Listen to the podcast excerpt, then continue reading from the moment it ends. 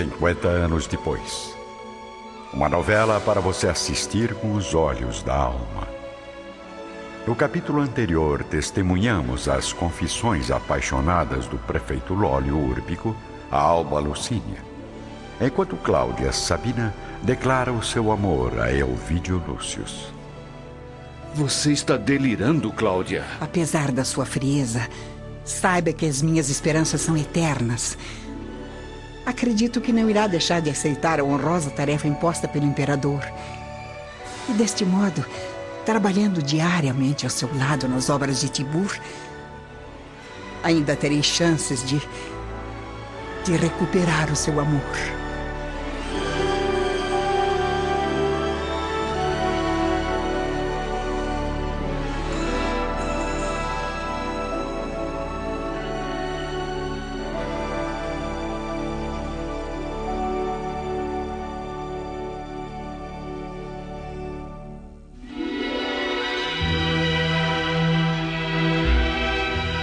Enquanto Elvídio, Lúcius e Cláudia Sabina voltam a se reunir ao grupo de convidados, Lólio Úrbico e Alba Lucínia prosseguem no diálogo íntimo sob o luar intenso da capital. Querida Alba, ingenuamente dei meu nome minha posição social a uma mulher que não me ama. Dentro do lar somos dois desconhecidos. Porém, senhora, Nunca pude esquecer o seu perfil de mulher madura. Esse olhar divino e calmo, onde leio agora as páginas iluminadas da pureza do seu coração. Por favor, senhor prefeito. Eu não quero ouvir mais nenhuma palavra. Com licença. Não, Alba, espere. Deixe-me tirar este peso que carrego no peito desde a última vez em que a vi. Peço-lhe que me escute apenas por mais alguns instantes. Não vá embora.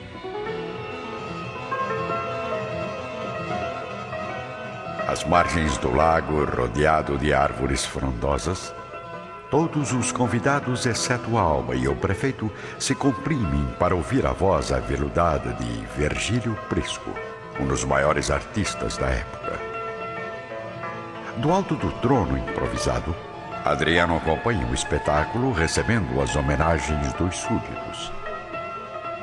Em meio à pequena multidão de patrícios, surge a figura humilde e serena de Nestório, que é logo notado por todos. Nestório, meu amigo, seja bem-vindo. Boa noite, Sr. Fabricius. Desculpem o atraso, senhores. Quem foi o infeliz que teve a péssima ideia de abrir os portões do palácio para esta criatura miserável? Fui eu. Algum problema?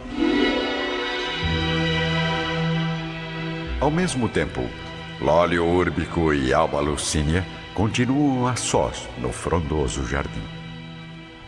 No meu ambiente social, tenho tudo que um homem poderia desejar: fortuna, privilégios políticos, fama e nome. Degraus que eu escalei facilmente entre as classes mais altas do império. Meu coração, porém, vive em profundo desencanto, desejando uma felicidade impossível e é por isso que lhe peço, Alba. Diga que seu coração acolherá as minhas súplicas, que me verá com simpatia ao seu lado.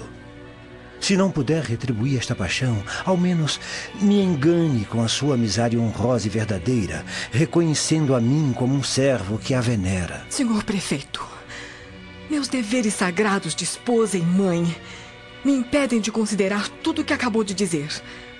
Por isso, poupe a si mesmo, antes que eu não o veja mais como um cavalheiro ilustre e digno, amigo honesto e dedicado de meu pai e do meu marido, ao qual estou unida para sempre. Voltando às proximidades do lago. Euvídio, não sabia que cultivava amizades com servos. Nestório deixou de ser escravo há alguns meses, Cláudia. E não vejo nenhum mal em tê-lo como convidado nesta festa, onde está reunida a nata da sociedade romana. É verdade, Caio. Se aqui estão os maiores pensadores, artistas e representantes do Império, a presença de Nestório é indispensável, pois é uma das criaturas mais inteligentes e nobres que conheço, independente da sua condição social. Bem, eu não pretendo causar nenhum constrangimento aos senhores. Se acharem conveniente a minha retirada. Ora, pelos deuses, meus amigos. Vamos esquecer o imprevisto e nos divertir. Deixem Nestório à vontade. Tenho certeza de que irão gostar das suas histórias sobre a metrópole. O senhor, como anfitrião, o que acha, senhor Fábio? Muito bem, escravo. Desde que se comporte dignamente, pode participar da reunião. Afinal, foi minha própria filha quem teve a ousadia de libertá-lo, não é mesmo? Sim, senhor Fábio. E serei eternamente grato por isso. Por falar em Alba, onde ela está? Faz um bom tempo que não a vejo. A esposa de Elvídio ainda permanece sozinha com o prefeito, que está pálido diante da sua nobre resistência. Querida amiga, não desejo passar ante seus olhos como um espírito grosseiro e incompreensivo. A verdade, porém, é que continuarei amando-a da mesma forma. Mas por quanto tempo? Por quanto tempo ficarei assim torturado e incompreendido? Pelos deuses, eu não mereço ouvir essas palavras. Senhora, me perdoe se a fiz chorar com as minhas tristes revelações. A verdade é que a quero muito, muito. Está casada com um homem honesto digno e acabo de cometer a loucura de propor a sua desonra e desventura. Perdoe-me. Perdoe-me. Eu fui vítima de um instante de loucura. Tenha piedade de mim, que tenho vivido até agora abatido e amargurado. Ah, eu, eu sou um desgraçado. Alba Lucini escuta as súplicas de Lólio Úrbico sem compreender os contrastes daquela alma ao mesmo tempo violenta e sensível. Segundos depois, alguém atravessa os arbustos e se dirige aos dois que conseguem disfarçar a tempo suas expressões abatidas. É Julia Spinter que se aproxima sem notar as lágrimas ocultas da filha. Senhor prefeito, não sabia que estava por aqui. Pensei que estivesse em companhia do imperador. É, bem lembrado, senhora Júlia. Creio que está na hora das homenagens ao grande Adriano. Vamos, querida filha. Não podemos perder a cerimônia. Lólio Úrbico, verificando que é impossível prosseguir em suas confidências, oferece o braço à nobre senhora que o acompanha com um sorriso triste em direção ao lago seguidos pelo olhar ingênuo de Julia Spinter.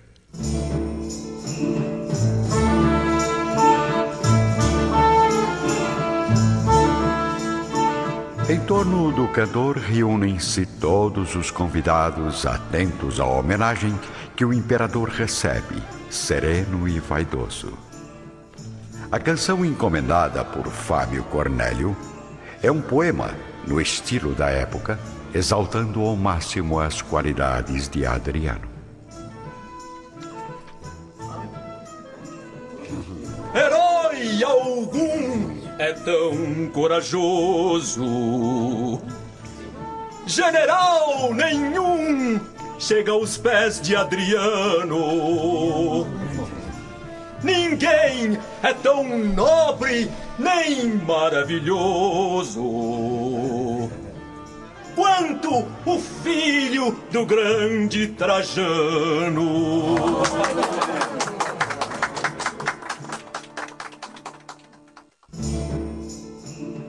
No alto do trono, o imperador recebe a homenagem com um sorriso orgulhoso. Todos o cercam. Numerosas autoridades aqui estão, selecionadas com o máximo cuidado por Fábio Cornélio.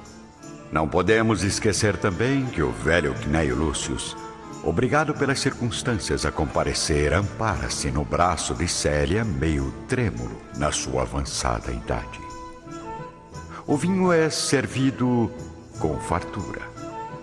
Pétalas são jogadas pelos servos, envolvendo o trono de Adriano, que assiste à última luta entre os gladiadores, dando por encerrada a festa que iria ficar gravada para sempre na mente de todos os nobres romanos. Elvídio Lúcius e Alba Lucínia retornam ao lar sob o peso de uma indefinível angústia. A sós na intimidade do luxuoso aposento, estão receosos em abrir os corações e narrar os acontecimentos desagradáveis da festa. Euvídio, muitas vezes durante nossa permanência na Judéia, desejei retornar a Roma com saudades das nossas amizades e, e do incomparável ambiente da metrópole. Mas hoje compreendo melhor a calma do campo onde vivíamos livres de certas ameaças. Os longos anos que passamos na província me desacostumaram às intrigas da corte. E essas festividades de agora perturbam intensamente o meu coração. É verdade. Regressando a Roma, reconheço que também estou farto desse ambiente de convenções e hipocrisias que me causam um certo temor na alma. Por isso estive pensando: o que acha de voltarmos à Judéia, à paz do campo acolhedor e saudável? A Revolução da Palestina terminou e não será difícil reavermos nossas antigas propriedades. Assim, poderíamos recuperar a tranquilidade da vida provinciana, ficando livres das preocupações que aqui nos cercam. Você cuidaria das suas flores e eu continuaria zelando pelos interesses da nossa casa. Seria maravilhoso, meu marido. Prometo que farei tudo para tornar sua vida mais feliz, mesmo longe do carinho dos seus pais. Levarei você comigo em todas as viagens. Nunca mais a deixarei isolada em casa, preocupada e sozinha. Enquanto isso, encontramos Célia em companhia de Nestório, que acompanhou a filha de Ovídio Lúcio até a entrada da residência. Muito bem, senhora Célia. Está entregue à segurança do lar. Boa noite. Muito obrigada, Nestório. E mais uma vez peço desculpas pelo comportamento de meu avô, Fábio Cornélio, e de alguns convidados da festa, que não o trataram com o respeito que merece. O respeito e a generosidade de almas como a de vosso pai, vossa mãe e da senhora são o que realmente importam, minha jovem amiga. Célia, quem está aí com você? Elvídia surge de repente em seus trajes íntimos de dormir, assustando-se com a presença do escravo liberto. Boa noite, senhoras. Até breve. Mas que atrevimento desse escravo! Vamos entrar, Célia. Papai não vai gostar de saber que está conversando com esse homem a estas horas da noite. Nestório, minha irmã. Seu nome é Nestório. E é uma criatura da mais absoluta confiança.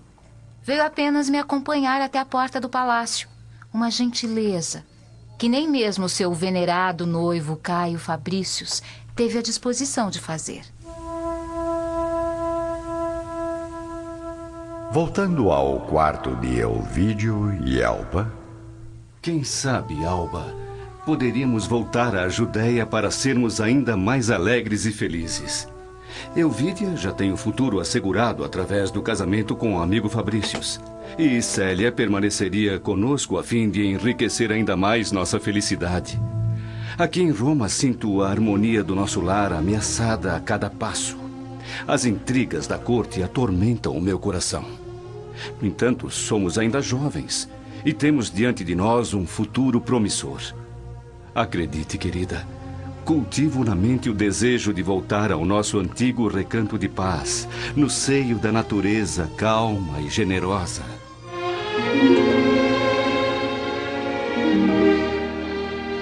Já no conforto do quarto, as duas irmãs conversam, iluminadas pela suave penumbra dos castiçais de ouro. Sinceramente, Célia, acho que está dando confiança demais a Nestório. Não se preocupe, minha irmã. Eu tenho certeza de que Nestório é muito mais íntegro do que certos nobres patrícios. Afinal, a sua nobreza não vem da fortuna, nem da condição social. Ela vem da sua alma. Hum, pois muito bem. Continue sonhando com esses ideais de espíritos nobres, fraternidade e pregações cristãs. Enquanto eu sonho com o homem mais perfeito que os deuses me ofereceram, Caio Fabrícios. Boa noite, irmãzinha.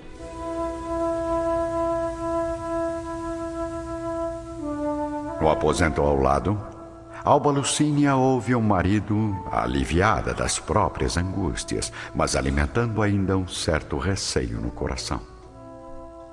Euvídio, a chance de voltarmos à Judéia consola meu espírito. Mas é, e quanto aos nossos deveres aqui em Roma? O que dirá meu pai sobre a nossa atitude após haver lutado tanto para que você retornasse com prestígio à política do império? Por acaso não chegou a assumir nenhum compromisso mais sério na capital? Pelos deuses, havia me esquecido. Se esquecido de quê, meu marido? O imperador Adriano me designou para assumir a administração das obras em Tibur. Nesse caso, o nosso regresso à província não será tão breve. Falarei com seu pai sobre as minhas preocupações e, mesmo que ele não aprove o retorno à Judéia, Devemos manter as esperanças, pois os deuses hão de permitir nossa volta mais tarde.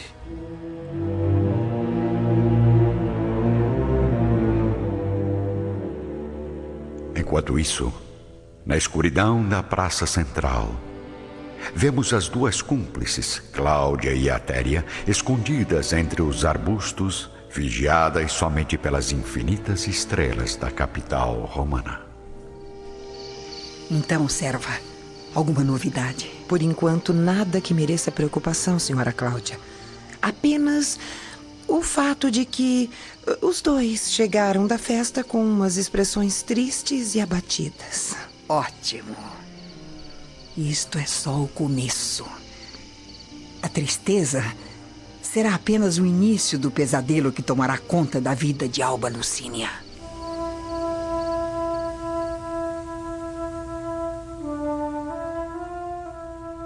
No dia seguinte, Elvídio Lúcius procura o sogro em seu gabinete logo nas primeiras horas da manhã. Meu sogro, estou vivendo um dilema angustiante. E talvez o senhor, com sua experiência e serenidade, possa aliviar minhas preocupações. Elvídio, não faça rodeios. Diga logo o que está sentindo. Eu e Alba desejávamos profundamente retornar à paz da província. Porém, ao mesmo tempo fui chamado por Adriano para comandar as obras de Tibur. Não sei o que fazer, Sr. Fábio. Ora, meu genro, você está sendo infantil. Pense bem. Não está com a posição financeira estruturada? Hum? Não garantiu sua paz e o conforto da sua família aqui em Roma? Não conseguiu a simpatia do imperador a ponto de ser chamado a participar das obras mais importantes do momento, com todas as honras de um nobre militar? Sim, tem razão. Porém, a realidade é bem mais complicada. Tive o desprazer de reencontrar Cláudia Sabina, a plebeia com quem vivi um romance na mocidade, agora na condição de esposa do prefeito. E o que isso tem a ver com o seu futuro aqui em Roma? Cláudia parece não ter esquecido o que aconteceu entre nós. E, para ser sincero, meu sogro, creio que essa mulher ainda representa uma perigosa ameaça à paz da minha família.